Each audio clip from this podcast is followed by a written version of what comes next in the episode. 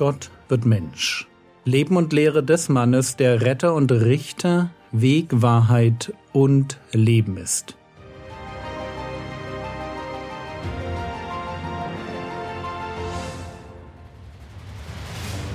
Episode 305 Die Apostel als Evangelisten Teil 2 wir sind immer noch auf unserem chronologisch-synoptischen Gang durch die Evangelien. Da ich mich an der Jesuschronik von Karl-Heinz van Heiden orientiere, kann ich sagen, dass wir etwa ein Drittel des Weges bislang hinter uns gebracht haben. Das bedeutet, es liegen, so Gott will, noch ein paar hundert Episoden vor uns. Was für ein Vorrecht, so lange über Gottes Wort nachdenken zu dürfen. In der letzten Episode waren wir bei der Frage stehen geblieben, was Jesus unter dem Begriff Evangelium versteht.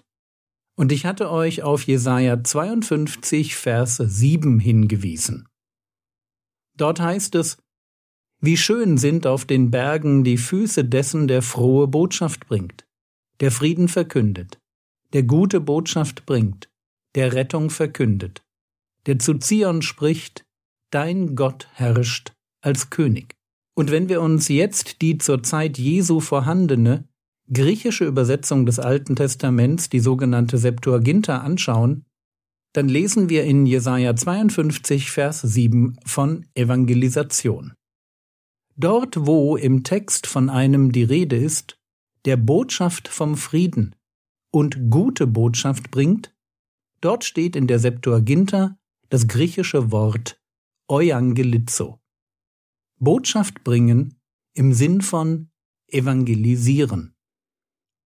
Das Evangelium, von dem Jesus redet, ist also die gute Nachricht von einem Gott, der Frieden und Rettung verkündet. Und das ist jetzt auch die Botschaft der Jünger, die Jesus aussendet. Markus Kapitel 6, Vers 7 Und er ruft die Zwölf herbei und er fing an, sie zu zwei und zwei auszusenden und gab ihnen Vollmacht über die unreinen Geister. Jesus sendet seine Jünger nicht alleine aus. Und jeder, der so wie ich sich beim Evangelisieren unwohl fühlt, egal ob ich Flyer in Briefkästen verteile oder an einem Büchertisch stehe oder bei einer Kinderbibelwoche Gespräche mit den Besuchern führe. Ich weiß, wie gut es tut, wenn man nicht allein unterwegs ist. Es gibt auf geheimnisvolle Weise Kraft, nicht allein zu sein. Und vielleicht ist das auch der Grund dafür, dass Jesus seine Jünger zu zweit losschickt. Matthäus Kapitel 10, Verse 7 und 8. Wenn ihr aber hingeht, predigt und sprecht, das Reich der Himmel ist nahe gekommen heilt Kranke, weckt Tote auf, reinigt Aussätzige, treibt Dämonen aus. Umsonst habt ihr empfangen, umsonst gebt. In diesem Text stecken ein paar wichtige Punkte für das Thema Evangelisation. Punkte, die wir uns gut merken müssen. Es geht mir dabei zuerst um das Verhältnis Predigt und Wunder. Die Jünger bekommen die Vollmacht, Kranke zu heilen, Tote aufzuerwecken, Aussätzige zu reinigen und Dämonen auszutreiben. Aber die Wunder dienen dazu, die Predigt zu bestätigen. Sie sind der Predigt nachgeordnet, auch wenn das zeitlich nicht immer der Fall sein mag, wie wir aus der Apostelgeschichte wissen. Mir geht es um die Wichtigkeit. Zeichen und Wunder dienen dazu, Menschen auf eine Botschaft hinzuweisen. Aber es ist die Botschaft, um die es eigentlich geht. Sie muss gepredigt werden. Es geht beim Thema Errettung um das Evangelium. Und das muss so sein, weil der Glaube an Gott nicht durch Zeichen und Wunder entsteht. Nur weil Menschen Zeichen und Wunder erleben, bekehren sie sich nicht. Resignierend lesen wir über die Wunder Jesu in Johannes 12, Vers 37, obwohl er, Jesus, aber so viele Zeichen vor ihnen getan hatte, glaubten sie nicht an ihn. Und jetzt mag man darauf hinweisen, dass die Israeliten es sich besonders schwer mit dem Glauben gemacht haben, so schwer, dass sie, wie Paulus es später formulieren wird, ihre Augen vor dem Offensichtlichen verschlossen haben. Und doch bleibt meines Erachtens die grundsätzliche Einsicht, dass Zeichen und Wunder alleine noch nicht genügen, dass ein Mensch rettenden Glauben finden kann. Sie können Aufmerksamkeit wecken, sie können gerade in einem okkulten Umfeld auf den wahren Gott hinweisen, sie können aber genauso gut auch Probleme verursachen oder Menschen dazu bringen, mehr die Wunder zu suchen als Gott. Wir finden beides in der Apostelgeschichte und wir finden beides heute auch. Wie leicht bekehren sich Menschen zu einer Erfahrung mit Gott oder zu der Gemeinschaft einer Gemeinde, aber nicht wirklich zu Gott selbst. Wir sind bis heute nicht davor gefeit, dass Menschen sich mehr nach den Gaben als nach dem Geber ausstrecken. Und um das zu vermeiden, steht in puncto Evangelisation die Predigt vorne. Und damit mich niemand falsch versteht, ich glaube an Wunder, bete für Wunder und freue mich an jedem Wunder, das ich erlebe. Gott darf wirken, wie er will. Ich will ihn nicht einschränken.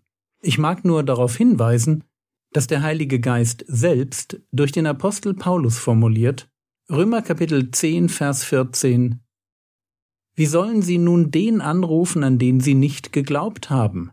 Wie aber sollen sie an den glauben, von dem sie nicht gehört haben? Wie aber sollen sie hören ohne einen Prediger?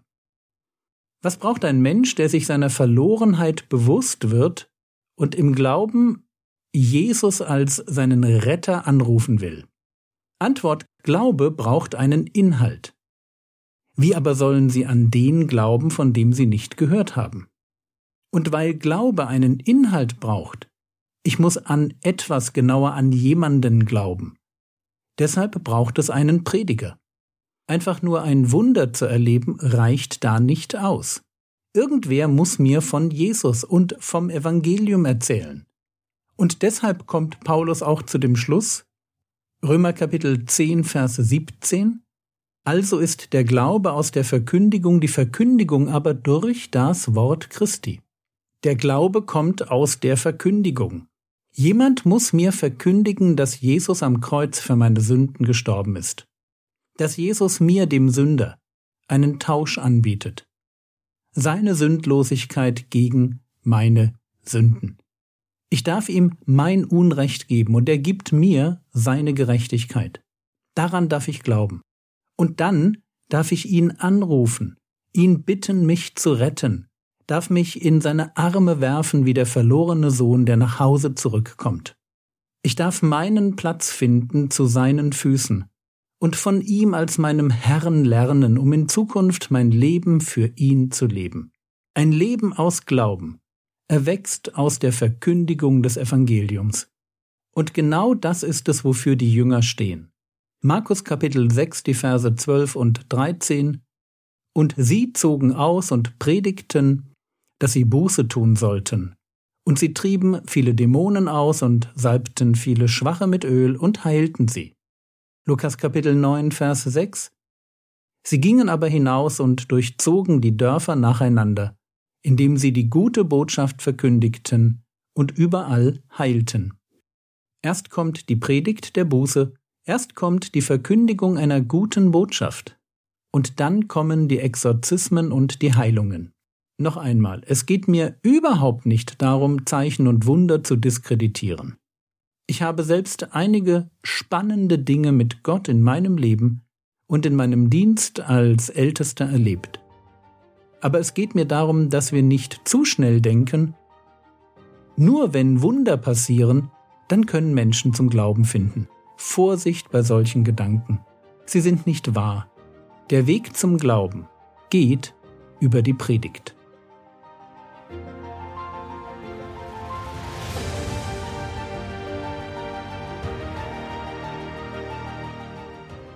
Was könntest du jetzt tun? Such dir für deine evangelistischen Aktivitäten Unterstützung. Diene nicht allein. Schon ein Gebetspartner kann ein großer Segen sein. Das war's für heute. Du findest das Skript zu allen Episoden auf frogwords.de und in der Frogwords App. Der Herr segne dich, erfahre seine Gnade und lebe in seinem Frieden. Amen.